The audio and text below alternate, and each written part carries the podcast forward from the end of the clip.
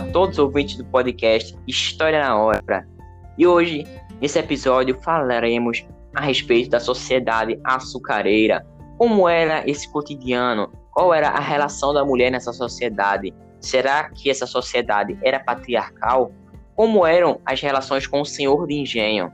Quem tinha o maior poder? Bom, essa vai ser uma das perguntas em que responderemos nesse podcast, com a participação de Romeu Baltar e, e a minha, este que vos fala, Carlos Gabriel. Então, meu caro ouvinte, espero que você goste desse podcast e aperte seus cintos e vamos para mais uma viagem no tempo. Vamos lá? Pode meter bronca, Romeu. Você que falará aí sobre as mulheres e também os senhores de engenho do sistema Plantation. Pode meter bronca. Bom dia, boa tarde, boa noite, gloriosa plateia. Eu agradeço aí, Carlos, por me convidar e vamos lá. As mulheres da sociedade açucareira eram submissas aos seus pais e aos seus maridos. As jovens tinham um casamento arranjado pelos seus pais. As mulheres de elite só saíam de casa acompanhadas de seus parentes ou de seus escravos. Aprendiam a ler e escrever para administrar e viviam para agradar seus maridos.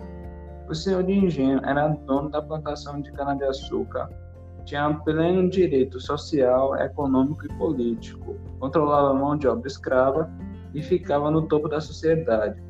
Os engenhos eram divididos em dois setores: agrícola, formado pelos canaviais, e beneficialmente a casa, de, a casa do engenho, onde a cana-de-açúcar era transformada em açúcar. O plantation foi um sistema agrícola baseado na monocultura de exportação que utilizava mão de obra escrava. E latifúndio atualmente é encontrado nas, nos países subdesenvolvidos. Já o Pacto Colonial era um conjunto de regras, com o objetivo de que a colônia só comprasse e vendesse produtos de metrópole. Agora vou passar a fala para o glorioso Carlos. Beleza, Romeu. Perfeita sua fala aí. Foi justamente sobre os grupos que eram proprietários de terras e de escravos, que eram senhores de engenho. E também existia a figura dos plantadores independentes de cana, né? Que eles dependiam daqueles recursos que os senhores de engenho tinham para moer a cana. Bem, a minha parte eu vou ficar agora citando como eram essas relações, como era o convívio entre essas classes. Então vamos nessa? Bem, Existia também um segundo grupo, que era formado por escravos, sendo ele numericamente maior, mas com básicos direitos, direitos mínimos, ou seja, eles viviam em condições subhumanas.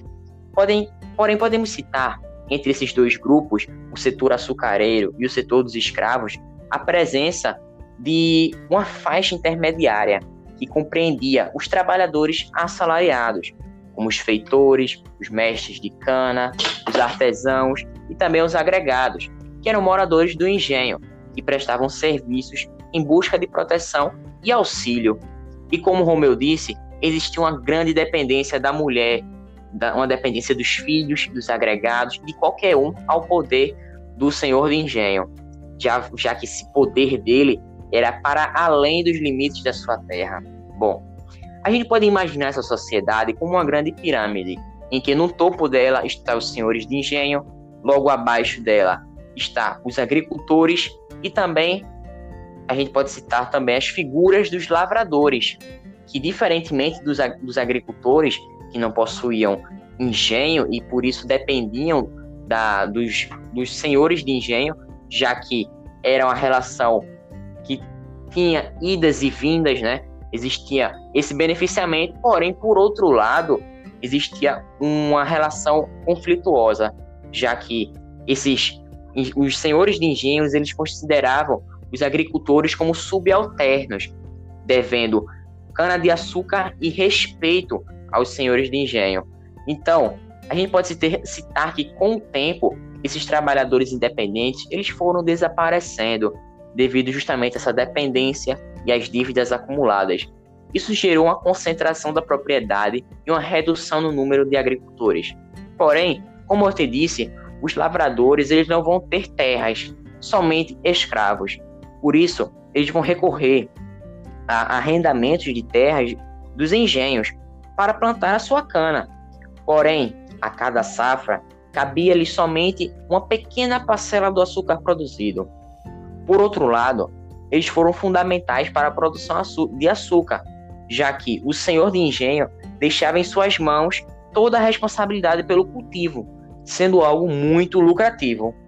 Nesse período era vigente o Pacto Colonial, em que existia uma relação obrigatória entre colônia e metrópole, ou seja, o Brasil mandava as matérias-primas e os gêneros tropicais a Portugal e Portugal mandava os produtos manufaturados e os escravos. E isso tinha um porquê, que era justamente o maior controle sobre os fluxos econômicos e administrativos da colônia. Bom, podemos também citar a figura do governador, já que ele detinha o poder político daquela região. Ele vai trazer uma cúpula de políticos e também câmaras municipais, que estas eram formadas pelos homens bons. Bom, podemos citar com muita importância de que o litoral nordestino ele vai ser o primeiro centro colonizador, sendo o núcleo central dessa atividade socioeconômica, dessas relações, e que Pernambuco tinha os melhores resultados, as melhores condições geográficas, tinha um clima tropical, verão quente e chuvoso, além do solo massapê, que isso fez com que Pernambuco tivesse a maior produção mundial. Bem, temos que citar também que essa técnica de produção de agrícola de açúcar, né, tinha uma origem indígena. Bom, podemos citar também que essa sociedade ela era patriarcal. Mas por quê? Porque a família ela era baseada no catolicismo, nos dizeres catolicismos, baseada no homem branco, os proprietários de terra e de escravos. O homem tinha o poder de decidir. Bem, esses homens eram os homens bons, e as mulheres elas têm um papel de gerar filhos e educá-los, isso no espaço privado. Os filhos iriam visar os estudos na Europa, já as filhas eram educadas para serem donas de casa obedientes. E fica aí uma reflexão: será que isso não existe ainda na atualidade? Bom, temos que também falar que essa sociedade era miscigenada, era uma sociedade complexa, uma mistura de povos, e que também temos que citar que existia o tripé social colonial, que era justamente sintetizando tudo, que existia o plantation, o governo geral, o governo geral centralizado que moldava a sociedade a partir das ordens vindas da metrópole, e também temos como instituição religiosa a Igreja Católica, tendo também aqui a figura patriarcal, principalmente no Nordeste. Agora, vamos citar o último ponto, que vai já nos ligar para o próximo podcast, que contará com a participação de Romeu também. A gente vai falar sobre os bandeirantes. Mas antes de tudo, a gente precisa entender como é que se iniciou as aventuranças pelos sertões brasileiros, né? Então, falemos agora sobre a criação de gado. Existia uma atividade econômica secundária, que era justamente para abastecer o mercado local interno, né? Já que a sociedade se alimentava de farinha, rapadura e carne principalmente. O gado, ele servia para diversas funções, dentre elas o transporte de pessoas, a cana, e esse gado, quando eu falo, é cavalo, bois, entre outras espécies, já que a gente pode citar também que esses animais eles faziam as engrenagens girarem, já que existiam diferentes tipos de engenho. Existia o engenho trapicho, que existia justamente essa força motriz do animal, e existia o engenho real, que era o engenho hidráulico com base na água, que faria girar as engrenagens.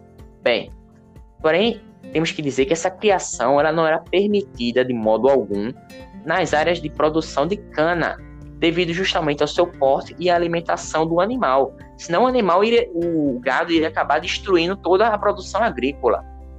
Já por isso, essa criação vai se interiorizar no Brasil dando motivos para as invasões na, onde delimitava a linha de Tordesilhas, indo na direção do sertão nordestino, chegando aos rios Tocantins e Araguaia. Bem, e esse episódio vai deixar uma deixa para o próximo, eu espero que você ouvinte tenha gostado e falaremos a respeito das figuras, quem eram aqueles que vão desbravar os sertões brasileiros na região lá do do, do São Vicente, da capitania de São Vicente. Esses aí, damos, falaremos a respeito das bandeiras e das entradas. Quais eram as suas diferenças? E por que eles iam para o interior em busca das drogas do sertão? E é com isso que eu me despeço desse episódio. Agradeço, Romeu, pela sua participação. Como sempre, muito boa sua explicação aí. Sucinta, mas fala muito, né? Então, agradeço por tudo e espero ouvinte você para o próximo podcast. Fiquem com Deus. Valeu. Falou.